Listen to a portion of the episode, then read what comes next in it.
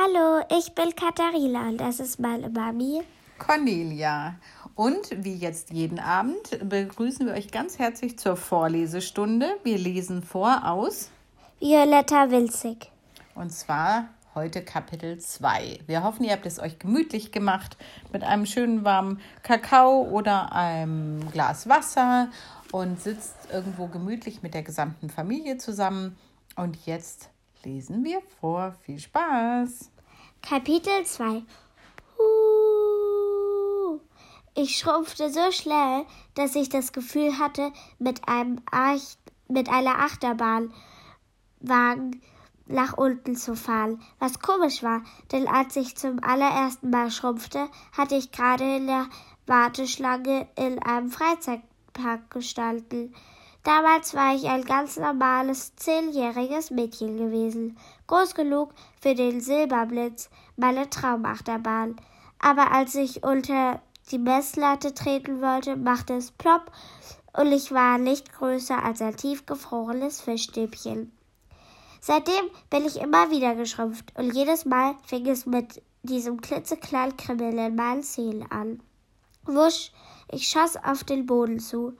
Ah, schrie ich, als die Tischplatte, ein Regalbrett voller Kochbücher und die Stuhlbeine an mir vorübersausten. Pling! Ich landete zwischen dem Besteck, das ich vom Tisch gefickt hatte. Autsch! Die scharfen Zacken der Gabel pieksten mich in den Hintern. Ich kam mir vor wie ein saftiger Fleischklops. Schnell rollte ich mich auf die andere Seite zu einem Teelöffel, der ungefähr so groß war wie ich. Ich rieb mein schmerzendes Hinterteil und streckte mich neben dem Teelöffel aus. Wir lagen da wie zwei Mini-Patienten in winzigen Krankenhausbetten. Weshalb bist du hier? Verbogener Griff? kicherte ich. Glücklicherweise war niemand sonst in der Küche. Ich hatte schon Angst gehabt, dass Mom das Klappern des Bestecks gehört haben könnte und nun kommen würde, um nach dem Rechten zu sehen. Sie weiß nämlich nicht, dass ich manchmal schrumpfe. Niemand aus meiner Familie weiß das. Niemand außer Oma. Als sie noch ein Mädchen war, ist auch sie manchmal geschrumpft. Sie findet aber, die Welt ist noch nicht bereit für unser kleines Geheimnis. Ich denke, sie hat recht. Ich habe ja versucht, Mom und Dad zu erzählen, was passiert ist.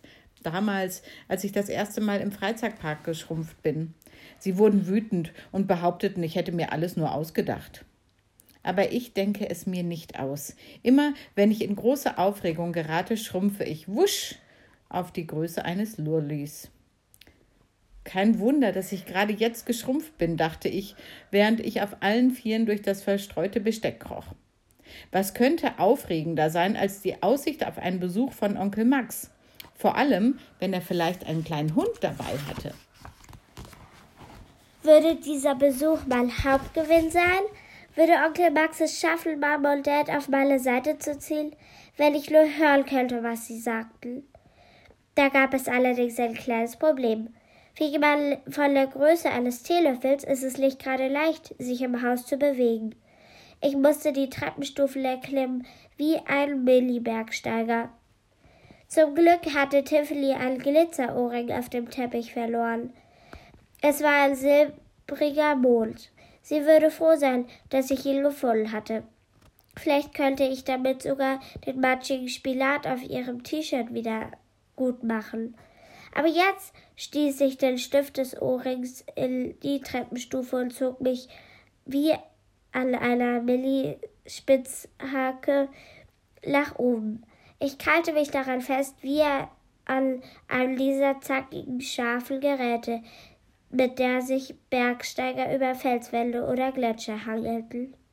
Wahnsinn! Meine Beine baumelten in der Luft, als hänge ich über einem bodenlosen Abgrund, wie in meiner Lieblingsfernsehsendung Abenteuer ohne Ende. Hier bin ich mal wieder im eisigen Gebirge, flüsterte ich und fühlte mich wie Stella Lightfoot, die supercoole Moderatorin, die ständig aus Hubschraubern abspringt oder an steilen Felsen klettert. Ich stellte mir vor, dass mir ein eigenes Millikamerateam folgte, während ich mich zum Gipfel des Treppenhaus Stufenbergs kämpfte. Was für eine fantastische Aussicht, kicherte ich. Wenn doch nur meine beste Freundin Lisha hier sein könnte. Sie liebt es, sich Sachen auszudenken, und sie hält Stella Lightfoot für ziemlich hübsch.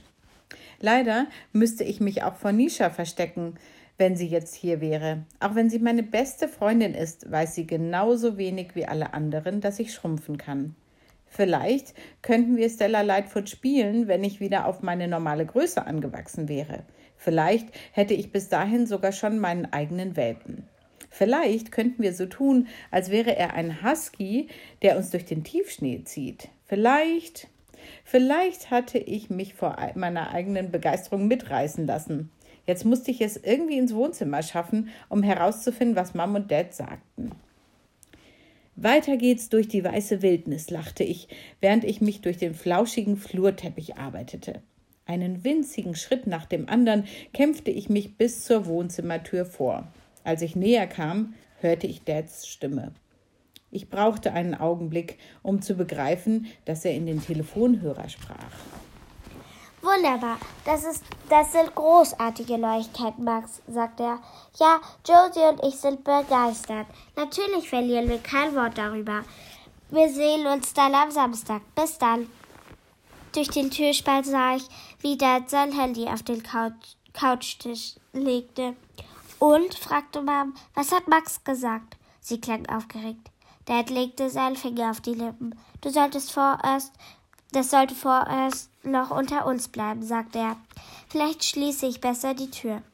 Ich warf mich nach vorne.